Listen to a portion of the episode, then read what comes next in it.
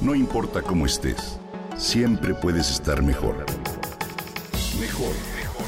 Con Reavivadas.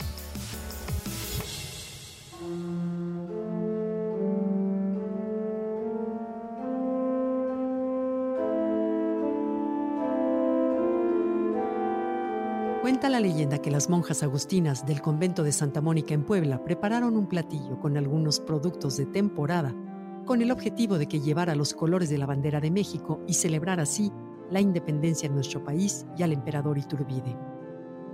Lo cierto es que no hay ningún registro de que este acontecimiento haya ocurrido, aunque es la versión favorita para explicar su origen.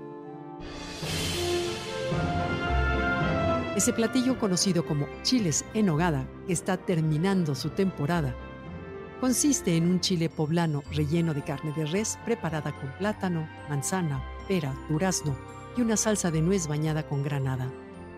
Hoy te comparto algunos datos curiosos de este tradicional guiso. Se le considera un platillo de temporada y por eso se sirve solo durante los meses de julio, agosto y septiembre y principios de octubre. La nuez de Castilla se cosecha en estos meses, así como la granada roja. No se comen en todo México, de hecho, es una especialidad más bien de las culturas del centro. El chile poblano, tal y como dice su nombre, es originario y endémico de Puebla. Lamentablemente, su sobreexplotación por los preparativos de este y otros platillos lo han puesto en peligro de extinción, a tal punto que nos hemos visto en la necesidad de importarlos de China. La granada y la nuez fueron traídos a nuestro país por los españoles en el siglo XVI durante el virreinato. Aunque la leyenda más difundida de este platillo es el de las monjas agustinas, de acuerdo con evidencias históricas, el origen de este platillo puede ser del siglo XVIII, fecha en la que se hace referencia por primera vez de los chiles en nogada en un recetario de cocina poblana de 1714, en el que se describe la manera de elaborar el postre picante que consistía en un chile relleno de nuez.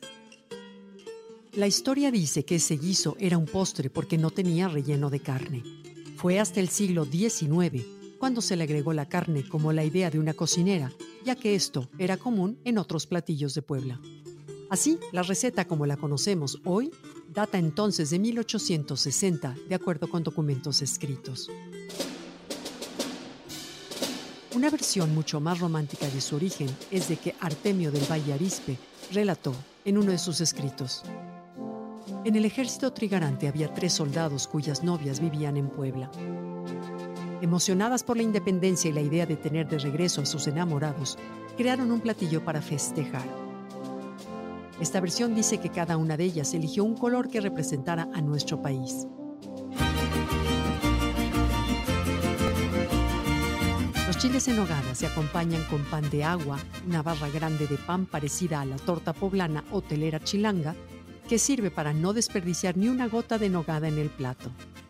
De acuerdo con los sommeliers, los maridajes por excelencia de un buen chile en nogada son el vino rosado y la champaña, pero esto siempre variará de acuerdo con las recetas y perfiles de sabor de cada uno. Si te gusta este platillo, pero cuidas tu régimen alimenticio, déjame contarte que los ingredientes del chile en nogada son saludables siempre y cuando se consumen en cantidades moderadas y el chile no sea capeado o frito.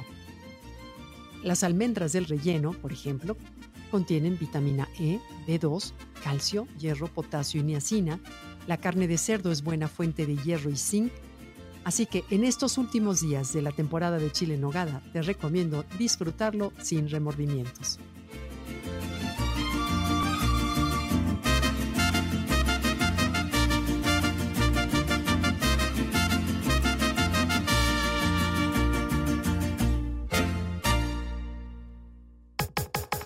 Comenta y comparte a través de Twitter.